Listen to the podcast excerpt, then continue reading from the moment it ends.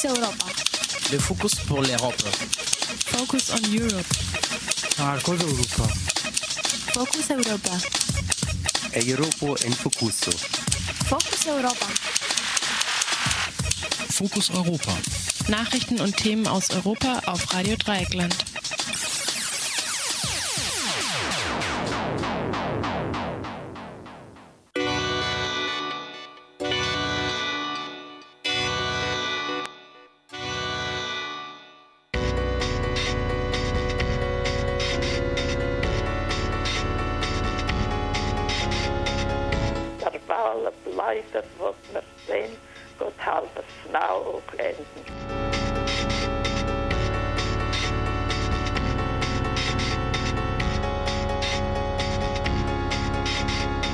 Hallo und herzlich willkommen zu Fokus Europa Spezial von Radio Dreieckland in Freiburg am 30. August 2013.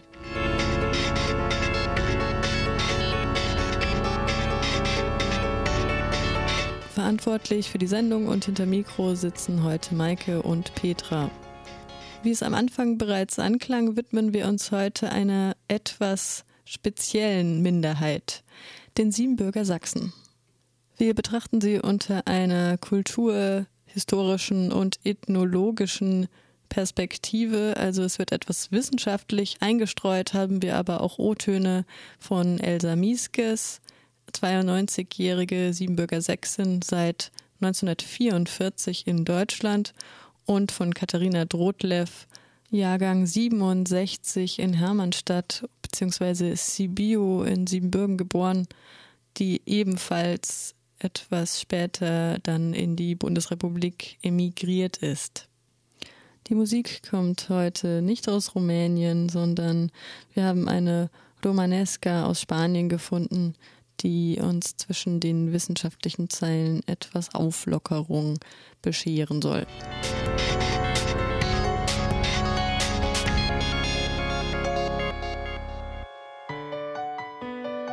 Die Vorurteile gegen die Siebenbürger Sachsen sind, dass sie eine konservative bis nationalistische Lebensweise, eine Deutschtümelei pflegen würde, die sie selber als Brauchtumspflege bezeichnen. Wir versuchen uns weitgehend wertneutral dem Thema zu nähern und bitten auch die vorbelasteten Termini einfach stehen zu lassen, weil sie eben zu der gängigen Terminologie dieser Gruppe gehören. Diskriminierende Ausdrücke haben wir aber gänzlich weggelassen bei den folgenden Beiträgen. Und damit übergebe ich auch schon das Wort an Katharina Drotlev und Elsa Mieskes, geboren und aufgewachsen in Kordlea bei Braschow. Für sie bleibt es bis heute Zeiden bei Kronstadt. Der wissenschaftliche Input kommt von Petra, Kulturwissenschaftlerin und Ethnologin in Freiburg, und sie hat ihm auch ihre Stimme geliehen. Mir welle bleibe, wat mir sinn. Warum das Integrationsparadigma den Zustand von Migranten nicht beschreiben kann. Beispiel Siebenbürger Sachsen. Also zum einen ist es die Geschichte und das Leben der Sachsen in Siebenbürgern, die seit Anfang des 12. Jahrhunderts dort gelebt haben. Dann gibt es viele Facetten, welche die Siebenbürger Sachsen auszeichnen, wie zum Beispiel den Erhalt der Muttersprache, die Bräuche wie das Musikleben und die brauchtumsgebundenen Tänze, die Volksschauspiele, das Erzählgut und vieles mehr, welches von Generation zu Generation weitergegeben wurde. Wir wollen bleiben, was wir sind. Dieser Satz steht auf der Fassade des Café Deutsch in der Hauptstadt Luxemburgs geschrieben und diente den Siebenbürger Sachsen seit dem 19. Jahrhundert als sprachlich-kulturelle Verortungsinstanz. Heimat war dort, woher die Vorfahren vor rund 800 Jahren ausgesiedelt kamen. Aus dem deutsch-luxemburgischen Rhein-Mosel-Gebiet. Bei den Siebenbürger Sachsen handelt es sich um eine der größten deutschsprachigen nationalen Minderheiten Rumäniens. Von den Viertelmillionen Einwohnerinnen und Einwohnern in den 1930ern leben nach Flucht und Vertreibung im Zweiten Weltkrieg und dem Ende der von nationalistischem Assimilationsdruck geprägten Ceausescu-Ära heute nur noch 15.000 Siebenbürger Sachsen im Land. Bei uns waren die meisten waren Bauern oder Handwerker oder waren es dann kleine äh, Fabriken und auch große Betriebe, deutsche, also sächsische, und, äh, ich, ich sage deutsche, ne? in Kronstadt und äh, Siebenbürgen. Und die haben einen deutschen König gehabt aus Hohenzollern. Von dort haben sie ja einen König gehabt. Ne? Alles halt dann zusammengerumpelt. Von den ca. 235.000 Auswanderern sind mindestens 200.000 in die Bundesrepublik Deutschland emigriert, dem Land, welchem sie sich historisch und kulturell verbunden fühlen, um als Deutsche unter Deutschen zu leben. Im Gegensatz zu anderen Aussiedlergruppen aus der ehemaligen UdSSR oder Polen spielt dieser Anspruch für die Siebenbürger Sachsen eine besonders wichtige Rolle. Als Nachkriegsgeneration haben wir viel aus Erzählungen der Eltern und Verwandten über die schlimme Zeit während und nach dem Zweiten Weltkrieg mitbekommen. Es ging um Hunger und Not, Enteignung und Deportation nach Russland und später um das Zurückfinden in das Leben, welches mit viel Arbeit verbunden war. Also, wir selber hatten das Glück, in einem vergleichsweise sicheren Umfeld aufzuwachsen. Die Jugend in Siebenbürgen war schön und doch geprägt durch das kommunistische System. Als Kind habe ich auf dem Land gelebt. Meine Eltern haben einen Hof bewirtschaftet. Mein Vater, der hatte eine Anstellung beim Staat und meine Mutter hat in der landwirtschaftlichen Produktionsgenossenschaft gearbeitet. Als Kind habe ich mitbekommen, wie von äh, Staatsfunktionären, also von staatlichen Behörden, Haus und Hof überwacht wurden, wie die Abgaben an den Staat erzwungen wurden und wie die Armut trotz vieler Arbeit immer größer wurde. Dazu möchte ich vermerken, dass das nicht nur bei den Siebenbürger Sachsen so war, sondern bei allen dort lebenden Volksgruppen. Das Deutschtum wurde von staatlichen Behörden immer weiter verdrängt mit dem Ziel der Romanisierung. Zum Beispiel wurden Fernsehsendungen in deutscher Sprache immer weiter verkürzt, bis auf einmal die Woche. Oder äh, Religionsunterricht wurde aus den Schulen verdrängt. Dieser durfte nur noch in kirchlichen Einrichtungen stattfinden. Das Zusammenleben mit den anderen, ebenfalls ansässigen Volksgruppen, wurde von unserer Generation als selbstverständlich erlebt. Wir haben sowohl nebeneinander als auch miteinander friedlich gelebt. Aber jetzt wirklich so verfolgt äh, wurden die Leute nicht, weil sie jetzt deutsche National deutscher Nationalität waren. Also das kann man nicht sagen. Als einzige Gruppe unter den Ostaussiedlern war ihnen vergönnt, ein relativ autonom verwaltetes Leben zu führen. Der Goldene Freibrief von 1224 garantierte ihnen eigene Instanzen der Rechtsprechung und Verwaltung. Der König von Ungarn, der hat Leute gebraucht, ne? die sollten urbar machen. Also es war ja alles Wald dort, da waren ja keine Menschen noch der ungarische König hat ihnen versprochen, dass sie da Landbürger machen sollen und dass, dass das ihnen dann gehört. Ne? Und das war ja auch so, wie unsere Vorfahren waren halt dann, dann selbstständig. Dann haben sie Kirchen mit Bürgern gebaut. Ne? Das war ja dann schon später, nicht? aber trotzdem stehen ja heute noch die Kirchenbürger. Das war ja Jahrhunderte später sind sie immer noch die Türken und Tataren und wollten da alles kaputt machen. Nicht? Und die haben dann um die Kirche herum, es war eine Mauer herum. Auch wir Zeiten hatten ja auch eine Mauer um die Kirche. Und da waren immer so Fruchthäuschen drin. Aber da haben die Leute sich dann schon, wie soll ich jetzt sagen, Vorräte rein, wenn wieder Überfälle kommen, damit sie sich da verteidigen und auch sie sind auch selbst da drin gewesen in der Kirchenburg. Diese Selbstständigkeit begann sich in der Nationalstaatsbildung des 19. Jahrhunderts zunehmend aufzulösen. Sowohl Rumänen als auch Ungarn lernten sich als eigenständige Ethnien zu begreifen und daraufhin begann die sächsische Selbstverwaltung sich in der ungarisch-österreichischen Doppelmonarchie aufzulösen. Ich meine, die Rumänen sind ja eigentlich viel später ein Volk geworden, will ich mal sagen. Ne? Das war ja ungarisch, haben ja zu Österreich-Ungarn gehört. Ne? Das war Österreich-Ungarn, fand ja auch ein Land zusammen. Durch den Bezug auf die deutsche Sprachnation, den mythologisch fundierten deutschen Volksgeist und den lutherischen Protestantismus wurde versucht, die Eigenständigkeit so lange wie möglich zu wahren.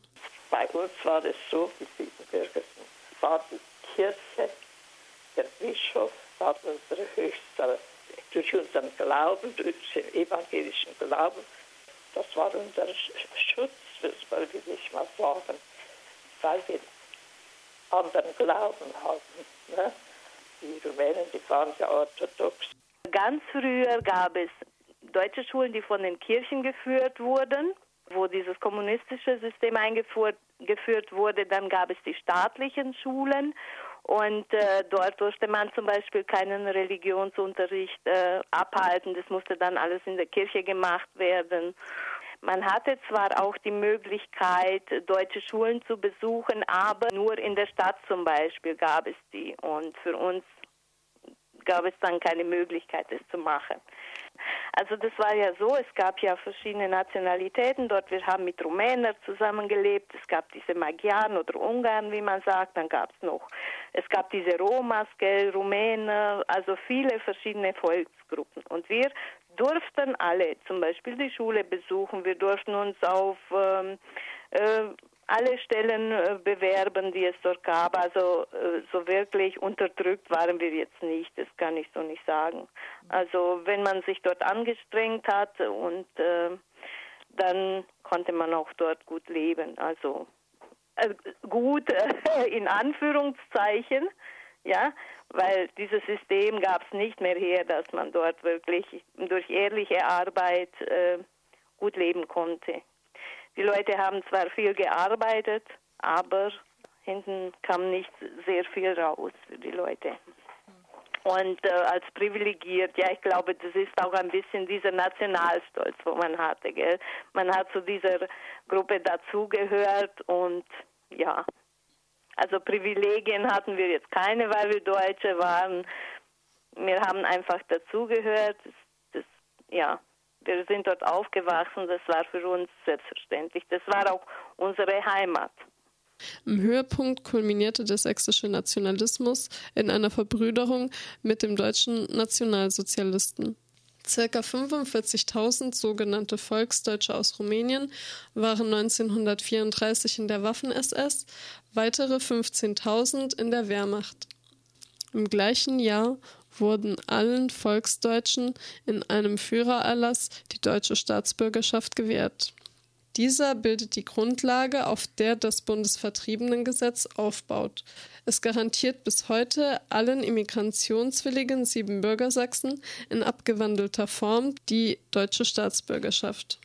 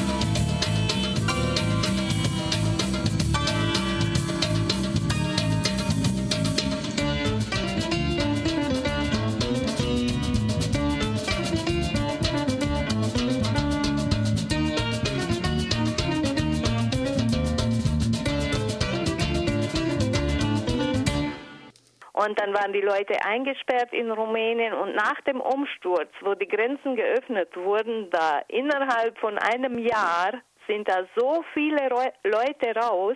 Ich glaube, weil sie auch Angst hatten, dass man später die Grenzen wieder zumacht. Durch diese rechtliche Erleichterung der Erteilung von deutscher Staatsbürgerschaft auf Antrag und durch die gute Beherrschung der deutschen Sprache war es den sieben Bürgerinnen und sieben Bürgern vergleichsweise schnell möglich, Arbeit im neuen Land zu finden.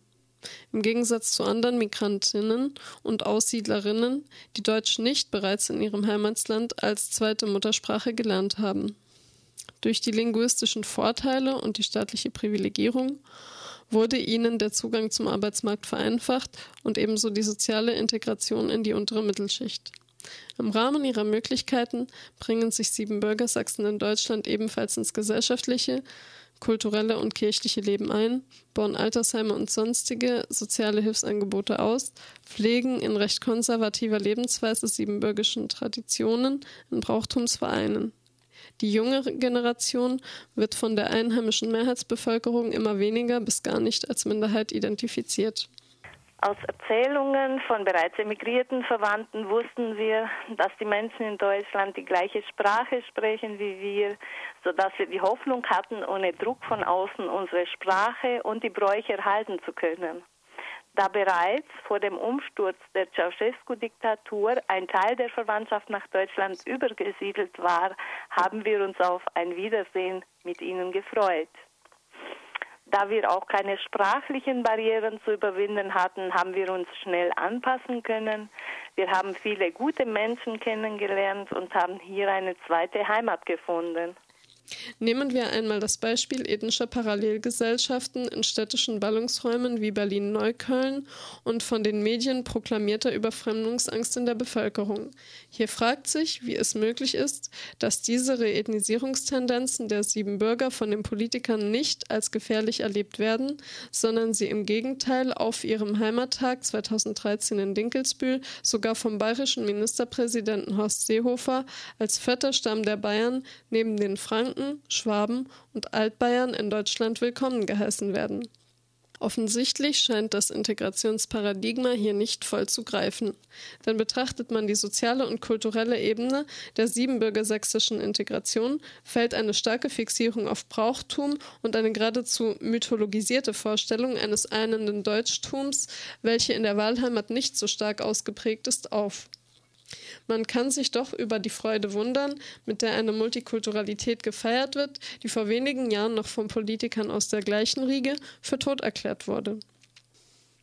Woher kommt diese seltsam anmutende Wertschätzung, welche Politiker den Migrantinnen aus Siebenbürgen entgegenbringen und die ebenfalls eine soziale und kulturelle Eingliederung vereinfacht?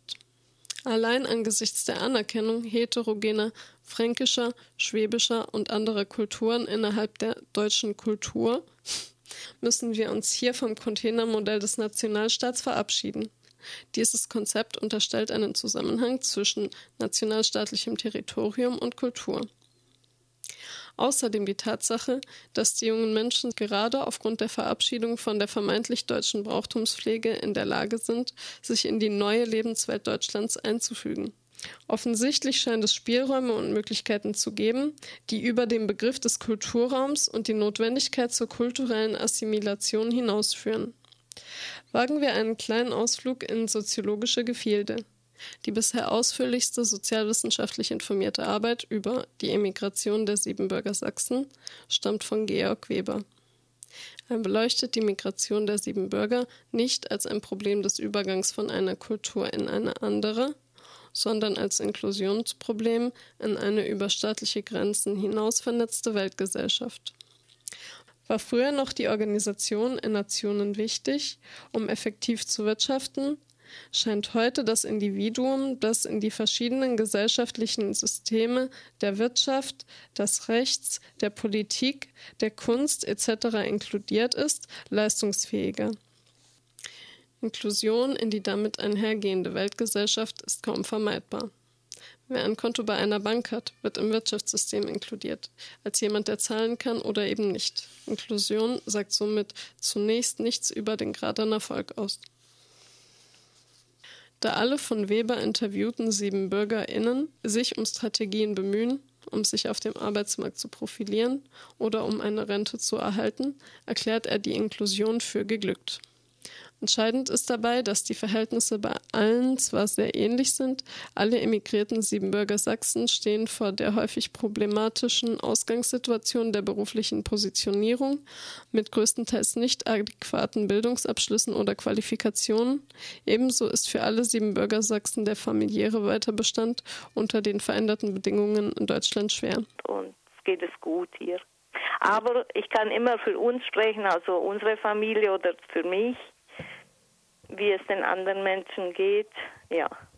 Jedoch, die Siebenbürger sind in der Lage, über ihre soziale Lage zu reflektieren und diese nicht als ethnisches Problem wahrzunehmen. Ordneten sich die Siebenbürger noch vor ihrer Migration der deutschen Volksgruppe zu, verlief die Selbstbeschreibung nach der Ankunft in Deutschland um einiges diffuser.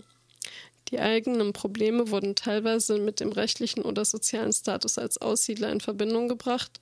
Trotzdem wurden sie als die eigenen bezeichnet und nicht als Probleme, die das Volk der Siebenbürger Sachsen mit dem deutschen Volk hat.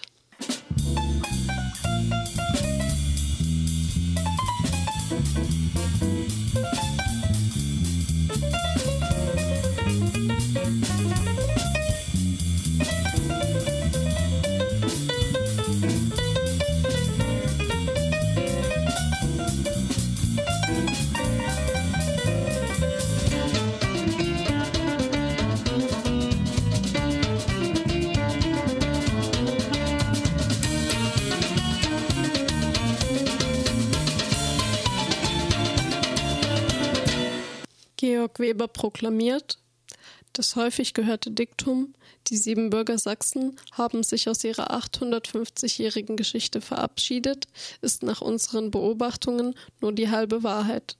In ihren vielfältigen kirchlichen, politischen, sozialen und wissenschaftlichen Organisationen im In- und Ausland kultivieren sie nicht nur penetrante Selbstgewissheit, sondern reflektieren ihre Heimat auch selbstkritisch wohlwissend. Nur wer das tut, kann Möglichkeiten seiner Zukunft besser erkennen. Ein wunderschönes Kompliment an die Siebenbürger Sachsen, jedoch nicht an sie als Ganzes und auch nicht ausschließlich an sie, sondern an jeden Einzelnen, der sich das Credo der Selbstverantwortung und der aus ihr erwachsenden Möglichkeiten, aber auch Unmöglichkeiten zu Herzen nimmt. Man war stolz, dass man Deutscher war. Warum auch immer. thank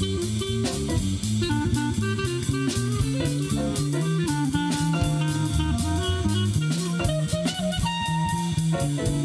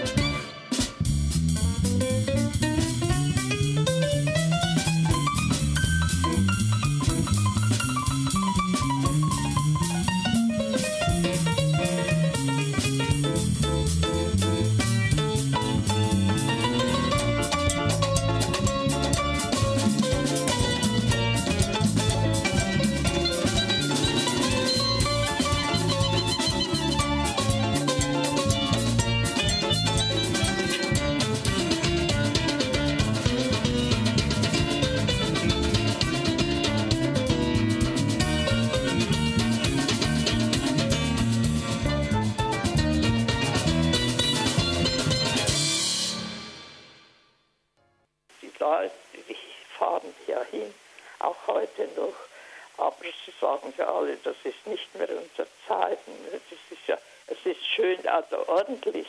Die haben alles, alles sauber und schön gemacht. Aber naja, es ist ja auch jetzt eine Stadt und leben viele. Es sind ja keine Deutschen mehr dort, ein paar, doch ein paar, Das war Fokus Europa Spezial vom 30. August, ein ganz spezielles Fokus Europa Spezial über eine etwas besondere Minderheit, die Siebenbürger Sachsen in Rumänien. Verantwortlich für die Sendung sind Maike und Petra. Und ich denke, es kam rüber im Laufe des Beitrags, dass wir beide keine Anhängerinnen der Konstruktion des Volkes sind, dass wir das durchaus auch kritisch sehen. Interviewpartnerin waren Katharina Drotlev aus Sibiu, Hermannstadt und Elsa Mieskes aus Cordlea, Zeiden. Das Stück Romanesca kommt von der spanischen Band Surya Jazz. Außerdem hörtet ihr ein weiteres Stück, eine Romanesque von Jordan Presto aus Frankreich.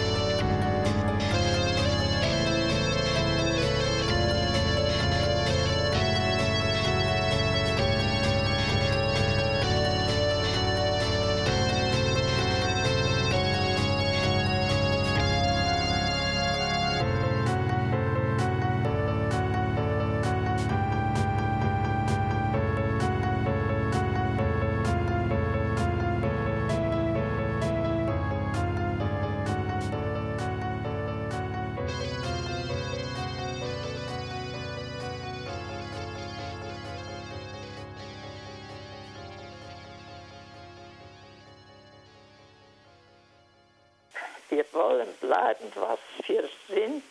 Gott helf uns jetzt und immer. Und der Spruch steht in Luxemburg auch so in diesem Dialekt, nicht genau der Dialekt, aber doch der Dialekt steht da auch dort. Das war Fokus Europa von Radio Dreieckland. Produziert mit finanzieller Unterstützung des Europäischen Parlaments.